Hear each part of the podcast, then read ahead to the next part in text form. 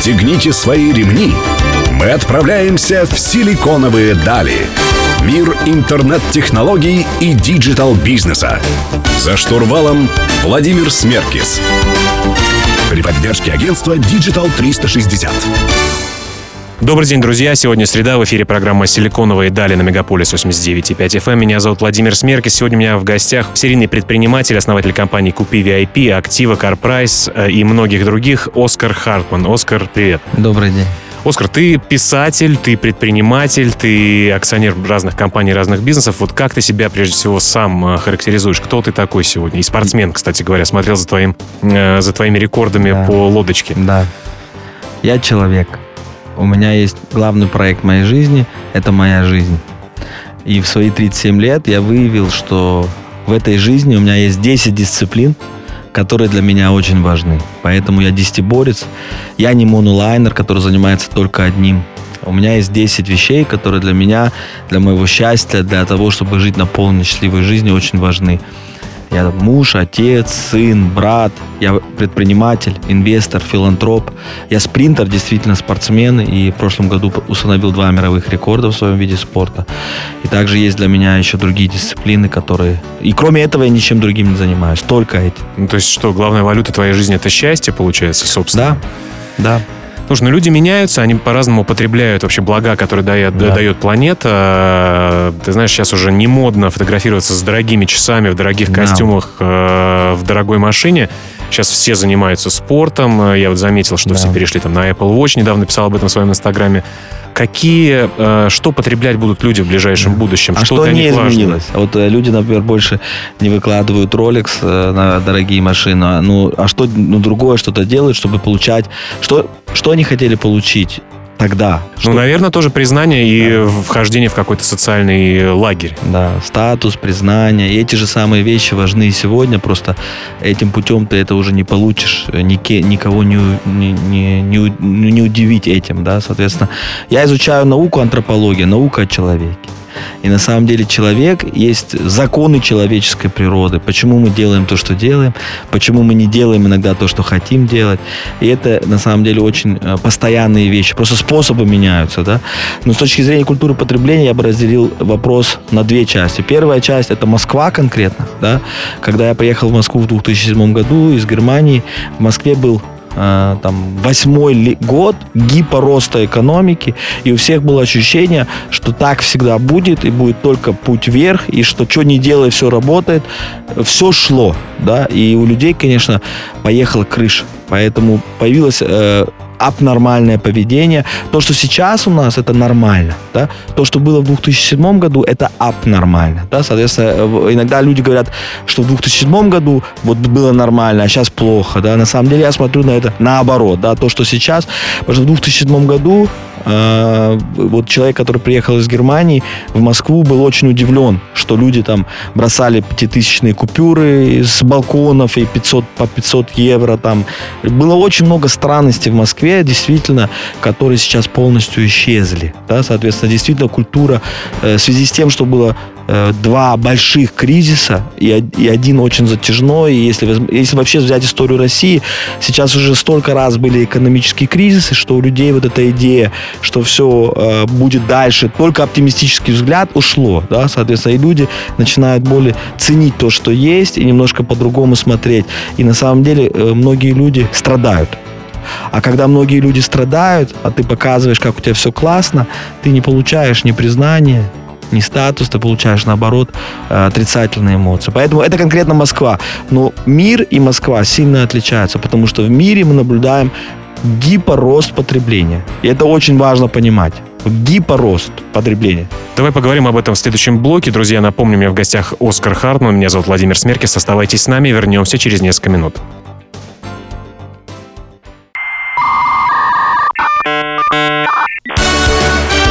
Силиконовые дали. За штурвалом Владимир Смеркис. Друзья, вы продолжаете слушать «Силиконовые дали» на Мегаполис 89.5 FM. Эм. В студии по-прежнему Владимир Смеркис. Сегодня у меня в гостях Оскар Хартман, серийный предприниматель, основатель компании «Купи VIP», «Актива», «Карпрайс» и многих других. Мы говорим про деньги и про людей. Вообще, как э, эти две субстанции взаимодействуют и что действительно важно. Ты знаешь, в, не первый я э, человек, который задает вопрос о том, что среди миллениалов э, меняется отношение да. к владению чем-то, развивается активно в России, наверное, может быть, активнее, чем везде. По моим ощущениям, да. каршеринги, люди да. снимают дома вместо их покупки.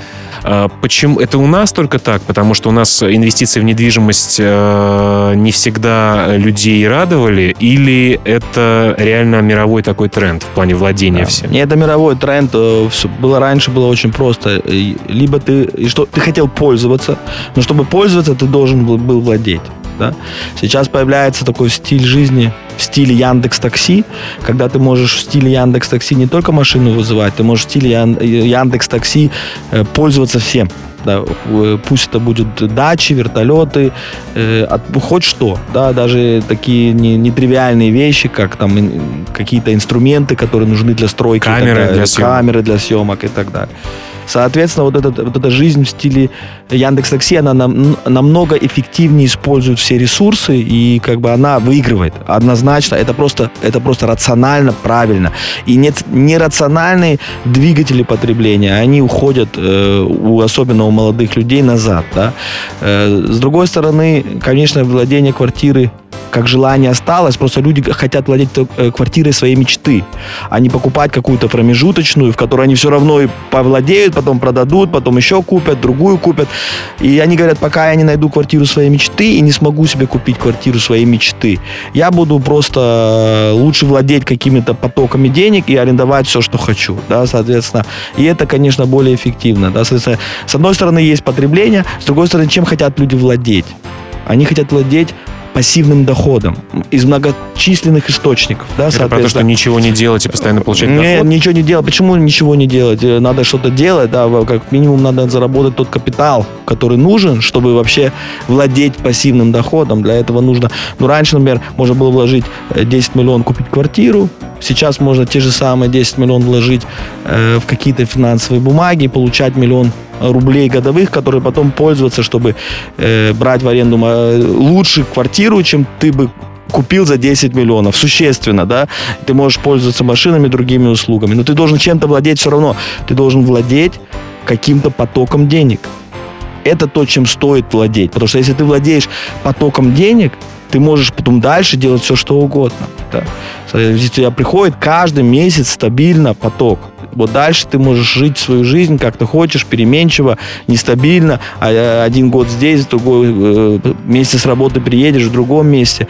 У людей просто меньше постоянства появилось в жизни. Они таким образом подстраивают свое потребление под спрос. Ну, постоянство или все-таки культурный, культурный бэкграунд, который всеми да. нами движет? Э, давай продолжим беседовать. И возможности, да. Но нужно быть реалистом, что в мире, э, я очень много изучаю макроэкономику мира вообще в целом, и, конечно, потребление растет сумасшедшим э, темпом. Да, если у нас, например, взять рынок Америки, было весь ритейл был 2 триллиона офлайн, потом появился электронная коммерция, теперь электронная коммерция почти полтриллиона, а офлайн коммерция выросла до трех. Получается, теперь три с половиной. Э, получается, мы больше и больше потребляем везде, где мы находимся, и потребление – это хорошая инвестиция, можно сказать. Хорошая инвестиция, но хорошо ли с точки зрения психологии? Да. Давай, давай попытаемся да. выяснить. Друзья, у меня в гостях Оскар Хартман, меня зовут Владимир Смеркес. Прервемся ненадолго, скоро вернемся, оставайтесь с нами.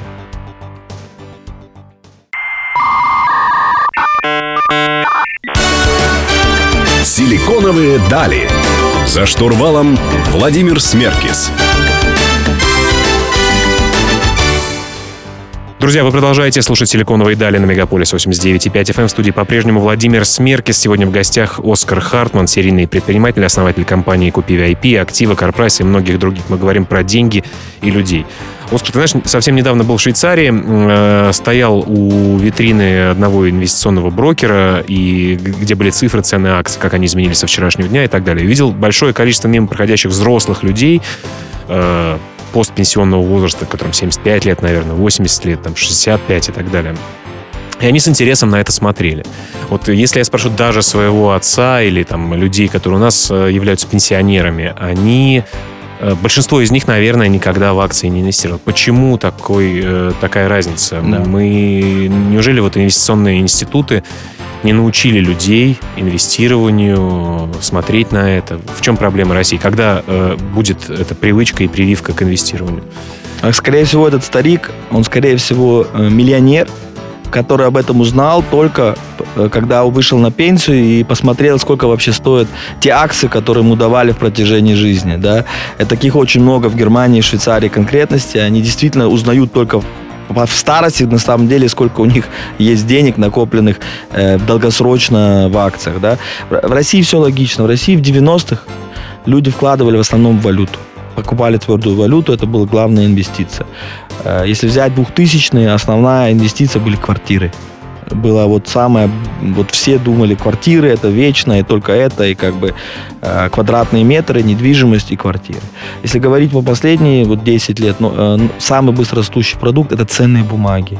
В начале прошлого десятилетия у нас было 200 тысяч человек, которые вкладывали в ценные бумаги. Год назад было 2 миллиона, закончили мы год 4 миллиона. 4 миллиона человек в России уже вкладывают в ценные бумаги. Это самый быстрый рост. Да?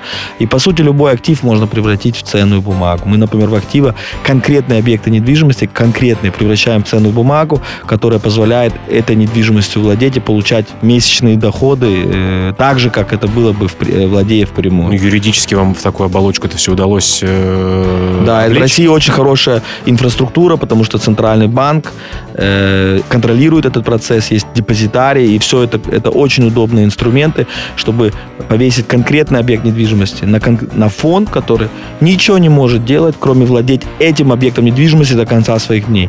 И потом ценные бумаги этого фонда становятся как долевое участие в конкретном объекте недвижимости, что позволяет, в принципе, э, порог входа снизить до одного квадратного метра. Но в инвестициях в недвижимость в вашем э, формате важно же еще, как она будет управляться, ведь вы, да. она должна зарабатывать что-то, вы не только да. покупаете ее дешево и продаете да. через некоторое время дорого, и на этом Конечно. получает доходность. Да, мы даем доходность там на данный момент между 10-11% это после налогов, после управления, после всех затрат. И чтобы это иметь, у нас на входе мы э, от 18 до 20%. Да. Люди часто, когда покупают квартиры и так далее, ошибаются, потому что они думают, что у них будет там 6% или 5%, но это до налогов, до управления, до всех проблем, до... И у них, не, у них они не, не создают резервы для этих всех проблем в будущем, поэтому потом целыми периодами имеют ноль. Э, соответственно, мы смотрим, мы делаем это очень прозрачно, потому что финансовые рынки позволяют, ценные бумаги как раз позволяют полностью прозрачно показать, что есть, что можно посмотреть пятилетнюю историю актива, каждый объект можно посмотреть прозрачно, все, что с ним происходило, и принимать решение. И такой инструмент теперь рынком принимается. Мы видим, например, в актива просто очень успешный прошлый год. Люди действительно говорят, я лучше вот куплю в активы там долю, и потом буду получать доход, я могу частично продать, когда деньги нужны, не, не обязательно полностью объект продавать. И потом уже пользуются и могут даже реинвестировать доходы. Но таких инструментов сейчас появилось много. Мы видим рост и э, количество людей, которые покупают акции, и облигации, и все финансовые инструменты. Давай подробнее поговорим об этом в следующих блоках. Друзья, у меня в гостях Оскар Хартман, серийный предприниматель. Мы вернемся к вам через несколько минут. Оставайтесь с нами.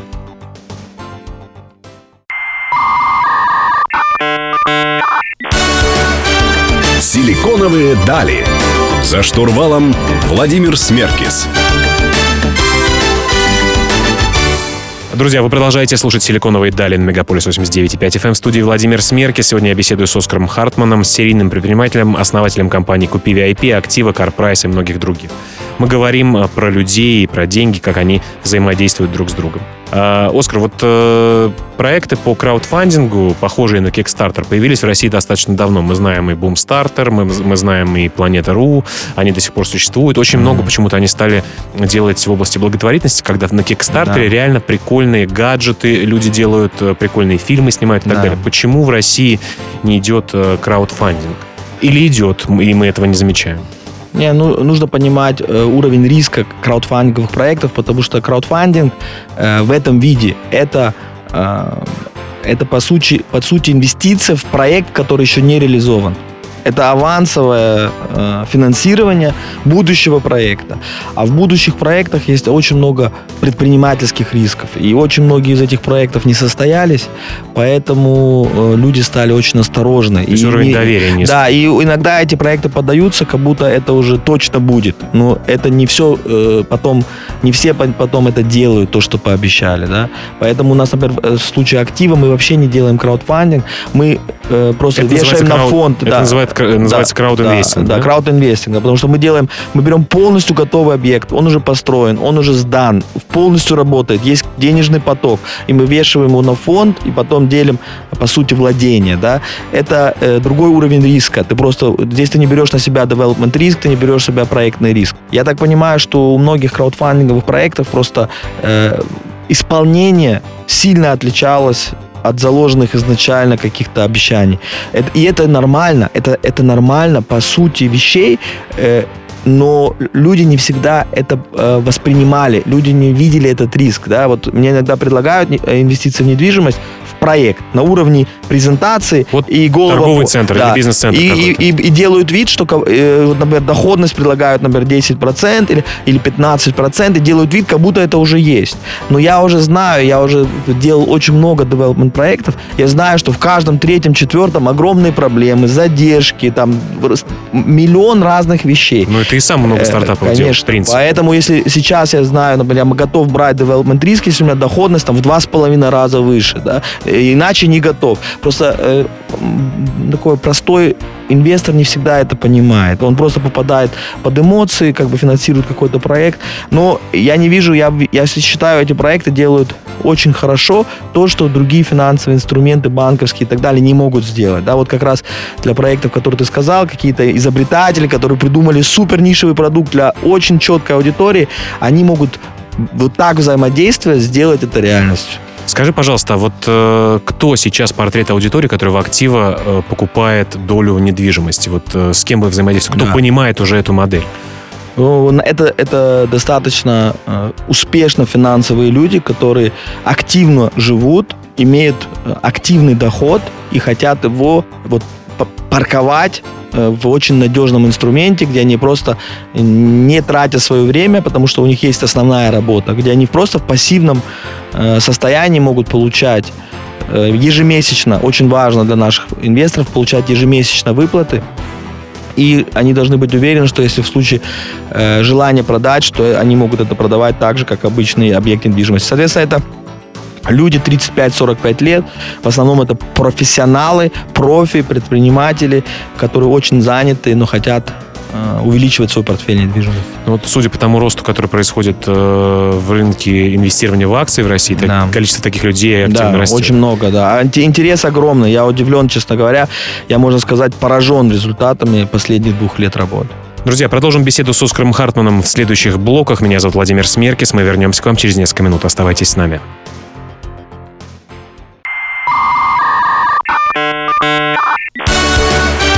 Силиконовые дали. За штурвалом Владимир Смеркис. Друзья, вы продолжаете слушать программу «Силиконовые дали» на Мегаполис 89.5 FM. В студии по-прежнему Владимир Смеркис. Сегодня у меня в гостях Оскар Хартман, э, предприниматель, основатель компании «Купи VIP», «Актива», «Карпрайс» и многих других. Э, Он пишет книжки, он занимается спортом. И давай поговорим все-таки про твою книгу, которая совсем Давай. Э, недавно вышла. Я, кстати говоря, наблюдал э, за тем, как ты э, сколько сутки или сколько ты подписывал Да. э, книгу для читателей. Да, 26 часов. Как ты себя после этого ощущал? Но было воспаление всех э, связок и нервов правой руки. Ну, восстановился, разработал потом или? Э, ну да, да, потом это в течение там двух дней сошло все. Ты много пишешь о своих каких-то жизненных принципах, вообще о бизнесе, о том, что важно. Э, Скажи, пожалуйста, давай поговорим об успешных людях. Вот сегодня успешный человек, ну, он такой, понятно, что меняется э, его потребление, кто-то хочет владеть чем-то, кто-то не хочет владеть, владеть чем-то. Успешный человек, кто это, на твой взгляд? На мой взгляд, это человек, который достигнул те цели, которые сам себе ставил. Соответственно, сегодня почти все согласны, что это очень индивидуальный вопрос, и успех может быть для каждого человека, это абсолютно разные траектории. Э, Я просто, например, в своей книжке пишу, что вообще любое, любая траектория, она хорошая, ну, если человек не жалуется.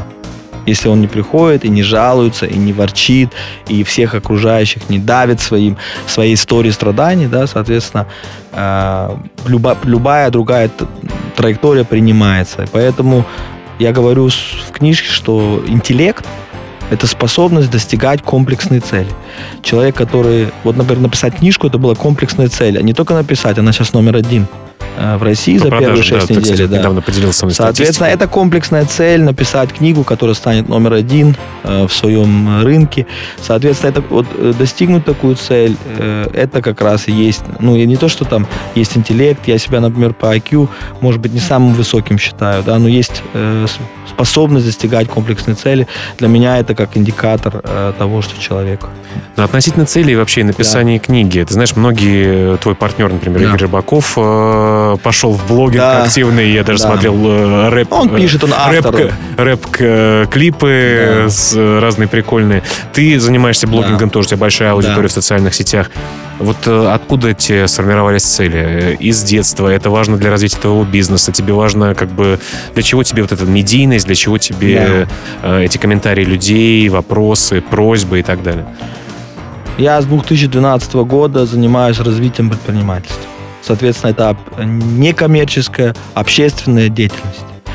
А, когда мы изучаем вопрос развития предпринимательства, как сделать так, чтобы больше людей реализовывали свой потенциал, к сожалению, без работы с обществом это невозможно сделать. Соответственно, вся моя, вся моя деятельность на YouTube, на Instagram, в книгах, это все внутри вектора филантропического по развитию предпринимательства. Поэтому э, у меня тоже было долго желание просто жить своей жизнью, и как бы это очень удобно, и это более безопасно, и это в целом э, легче, да, но это как бы такая вынужденная, я бы сказал, вынужденная публичность. То есть это про то, что когда ты переводишь бабушку через дорогу, ты чувствуешь себя полезным, хорошим э, человеком? Э, ну, наверное... Такое ну, удовлетворение. Если говорить, ну, если мы уже дойдем такие психологические вещи, да, э, у меня был очень сильный страх смерти, у меня появилось огромное желание сделать некие проекты, которые могут жить дольше меня. Соответственно, я таким образом мне было легче переносить э, любые мысли о смерти, которые у меня, к сожалению, были, да, в связи с моим заболеванием, в связи с какими-то вещами, которые произошли. И поэтому, наверное, это проект личного бессмертия. Насколько это имеет смысл, ну, увидим через там 20 В общем, 50. делаешь просто себя бессмертным человеком. Друзья, у меня в гостях... Но это приносит удовольствие, давайте честно. Э, согласен. Друзья, у меня в гостях Оскар Хартман, меня зовут Владимир Смеркис. Вернемся к вам через несколько минут. Завершающий блок впереди. Оставайтесь с нами.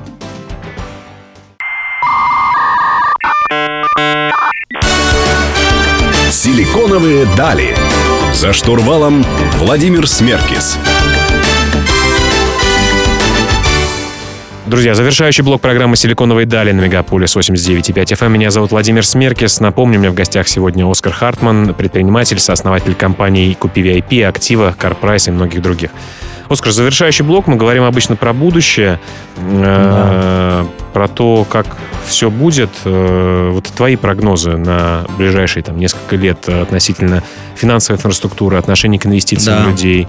Э, куда мы все движемся? Где будет Россия, по да. крайней мере? Я, я принимаю решение на основе макротрендов. Соответственно, я беру тренды, которые продолжаются 20-30 лет, и будущее рисую, исходя из этих трендов. Да? Это правильно вообще? Не слишком я, большой? Это таком... самый лучший лучший из самых худших вариантов, потому что мы, мы не можем даже погоду предсказать на три дня. Э, точно не можем предсказать, как будут развиваться экономики э, на 20-30 лет. Да? Соответственно, большая есть неопределенность. Но то, что мы сейчас видим, что мировая экономика растет, да? Мы, мы видим сильные структурные изменения в средних затратах в кошель среднего человека. То, что мы видим, что последние 20 лет затраты на недвижимость растут, потому что люди больше и больше приезжают в большие города, где аренда намного дороже. Да? Второе, мы видим э, очень стремительно растут затраты на здравоохранение и превышают уже почти 20% в развитых экономиках. Это за счет старения населения. Население становится все старше и старше, рождаемость падает. Да? Мы видим существенное снижение в индустриях одежды, люди сейчас тратят на одежду в процентуальном измерении в два раза меньше, чем тратили 50 лет назад. А в штуках покупают намного больше. И, как ни Это странно... что, потому что доход, был, э, Э, доход стал больше? Доход стал больше, среднее изделие стало намного дешевле, люди покупают меньше, ме- ме- меньше стоящие вещи в большом количестве, да. И э, развлечение стало дешевле, соответственно, развлечения. Раньше люди на развлечения тратили больше денег, меньше времени. Сейчас больше времени, меньше денег, да, потому что есть очень много э, разных опций для развлечения, которые бесплатны. Большие структурные изменения, поэтому э, я э, в своих инвестициях ставлю на самые большие индустрии. Это недвижимость, это продукты питания и все дистрибуционные платформы продуктов питания. Это автоиндустрия, мобиль- мобильность, логистика. И вот это самые большие индустрии, в которых я лично действую, в которых точно дальше будет только рост. Насколько много фокуса ты обращаешь внимание на диджитализацию тех бизнесов, которые ты смотришь? Я только этим, у меня нету других бизнесов, только такие. Я занимаюсь бизнесом с 99-2000 года, и кроме интернет-бизнеса у меня я ничем не занимался. Соответственно, для меня даже странно. Я не знаю, что такое не дигитальный бизнес. Да?